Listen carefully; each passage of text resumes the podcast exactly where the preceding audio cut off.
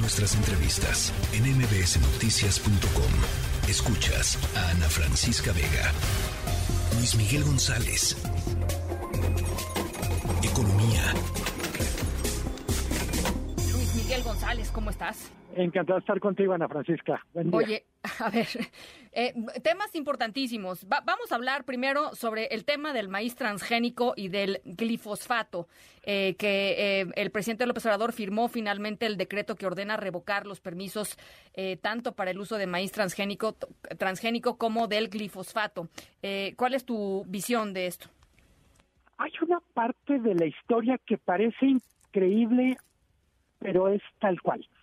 El decreto de 2020 no solo causó controversia por lo que decía, sino por lo mal redactado que estaba. Era muy confuso.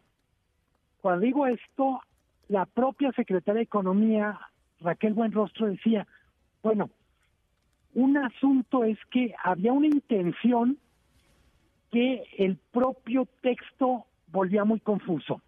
Entonces hay que volverlo a redactar. ¿Qué decreto que sale publicado ayer? Ya hay una diferencia clara en México es autosuficiente en maíz blanco y básicamente dice se prohíbe cualquier importación de maíz que directamente tenga que ver con uso humano. Fundamental estamos hablando de maíz blanco para masa y tortillas, en donde las importaciones no existen. Y se prohíbe y solo se permitirá importación de maíz genéticamente modificado cuando se trate de uso industrial o de consumo animal, vamos a decir pecuario. Esta clarificación apuesta a que con esto se diluya o se minimice el conflicto con Estados Unidos. Estados Unidos básicamente es nuestro mayor proveedor de maíz amarillo para uso industrial y pecuario y aparentemente no tendría una gran afectación. Eh, ¿Por qué es tan relevante esto? Pues porque estamos hablando de miles de millones de dólares Claro. y de industrias completas que se mueven dinero. en esto. No solo es alimentación de ganado o, o uso industrial, sino industrias como la farmacéutica que para las cápsulas y otras cosas utiliza derivados de maíz. Que donde puede haber mucho más afectación a la larga ya con el nuevo decreto está en el glifosato. Sí. El glifosato, creo que muchos de los que nos están escuchando lo saben, es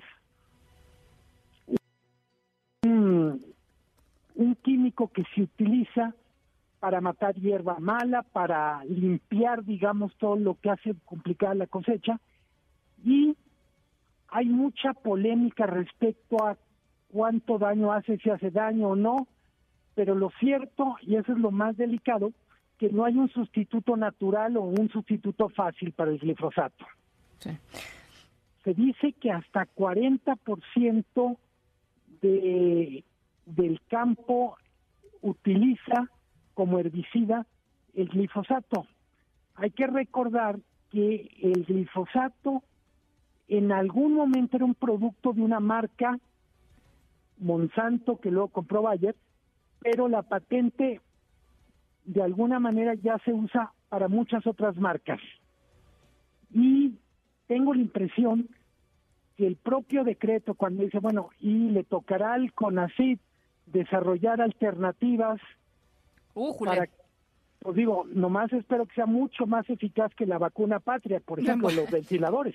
Bueno, este, pues si, si sigue en contra de la ciencia neoliberal, lo que sea que eso signifique, sí siento que va a tardar un poquito, mi querido Luis Miguel. Totalmente. Eh, el decreto es muy, muy importante, insisto, es maíz, es glifosato.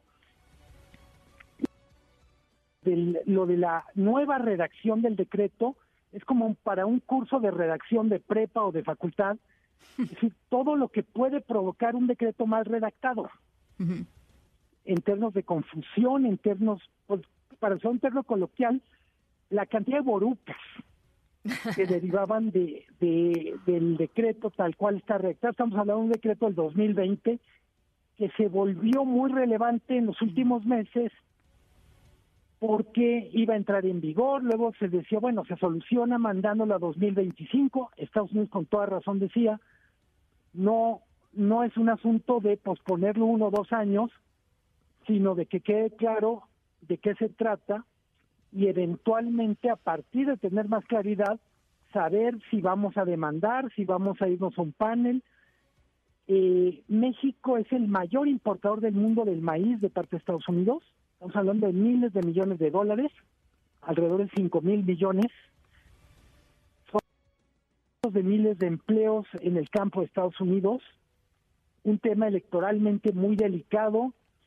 Y tengo la impresión que con lo que ponen en la mesa ayer, cuando menos hay más elementos para sentarse. Lo hemos conversado en otro momento, Ana Francisca.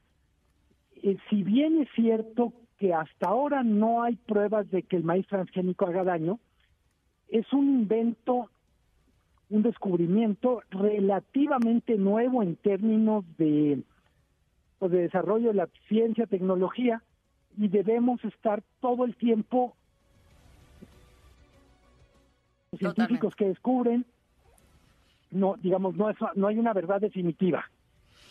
Y por lo pronto, pues nos corresponde más bien le corresponde a los gobiernos tomar las decisiones con los criterios científicos y no, no ideológicos, pienso yo.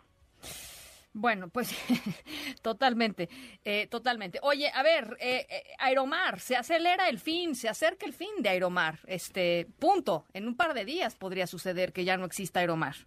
Totalmente. No es una aerolínea grande en el sentido de no es una aerolínea que cubre el territorio nacional, pero quizá por eso tiene una importancia que va más allá de lo simbólico. Hay rutas que solo cubre Aeromar. Eh, atiende, por ejemplo, Colima. Muy, local, ¿no? ¿Perdón? Muy local. Es un tema de rutas muy locales, pues. Que, que quienes viven en Ciudad de México, Guadalajara Monterrey, pues dirán, bueno, finalmente nosotros estamos cubiertos, hay varias aerolíneas, pero hay zonas del país en donde son pocas aerolíneas, pocos vuelos, y en esa categoría entre Aeromar son nueve aviones, quince rutas. Eh, la cantidad de deuda que tiene hace muy difícil pensar que va a haber una solución. Le debe a los trabajadores, le debe a los aeropuertos por servicios aeroportuarios, le debe a los mismos aeropuertos por todo lo que tiene que ver con abasto de gasolina, bueno, no gasolina, turbocina y por supuesto debe impuestos, podemos asumir que debe también todo lo que tiene que ver con cuotas a las instituciones como tipo Infonavit, IMSS, etcétera. ¿Cuál es el tema para mí? No ha habido un rescate creíble de Aeromar y como dicen en inglés, es el canario en la mina. De alguna manera, siendo una aerolínea más vulnerable, más frágil, nos da una idea de la fragilidad, de la vulnerabilidad de las aerolíneas mexicanas en un contexto en el que se está discutiendo, en algunos casos tomando decisiones que pues de alguna manera se pueden tomar muy fácil, pero las consecuencias pueden ser muy pesadas. Me preocupa Aeromar por la gente que trabaja ahí. Claro, claro. Pero también por lo que nos dice de lo que puede pasar con el con la industria de aviación comercial. Hay que recordar, eh, tenemos dos, bueno, quebró Interjet y sería la segunda aerolínea que quebra desde la pandemia. No es solo por un asunto de la pandemia, tiene que ver con modelos de negocio, con visión empresarial. Es una industria que requiere muchísimo dinero, es una industria intensiva en cuestiones financieras, mercadotecnia, tecnología. No están pudiendo. Bueno, pues tremendo lo que puede suceder en, este, de aquí al jueves, ¿no? Tienen de aquí al jueves, me parece, para, para presentar, digamos, un inversionista que pues no, no, se ve ni de dónde salga. Pues no sé em, si te quieras juntar con tus amigas, Ana Francisca. traes cambio, Algunos milloncitos que tengas guardados La, deuda por ahí, eh, por ahí, por ahí leía más de 700 millones, ¿no? Solo si consideramos deuda a trabajadores y deuda aviación. Pero además tiene, ah, quiero decir, aeropuertos y servicios auxiliares. Pero además tiene la deuda que implican los aviones, hay que recordar, son, son empresas que propiamente no compran los aviones, sino los rentan en un, en un esquema de crédito. La deuda completita supera los 5 mil millones de pesos. Bueno, pues ahí está. Em, ya, lo, ya lo conversaremos. Gracias, Luis Miguel. Te mando un abrazo. Abrazo, Ana Francisca. Buena tarde. La tercera de MBS Noticias.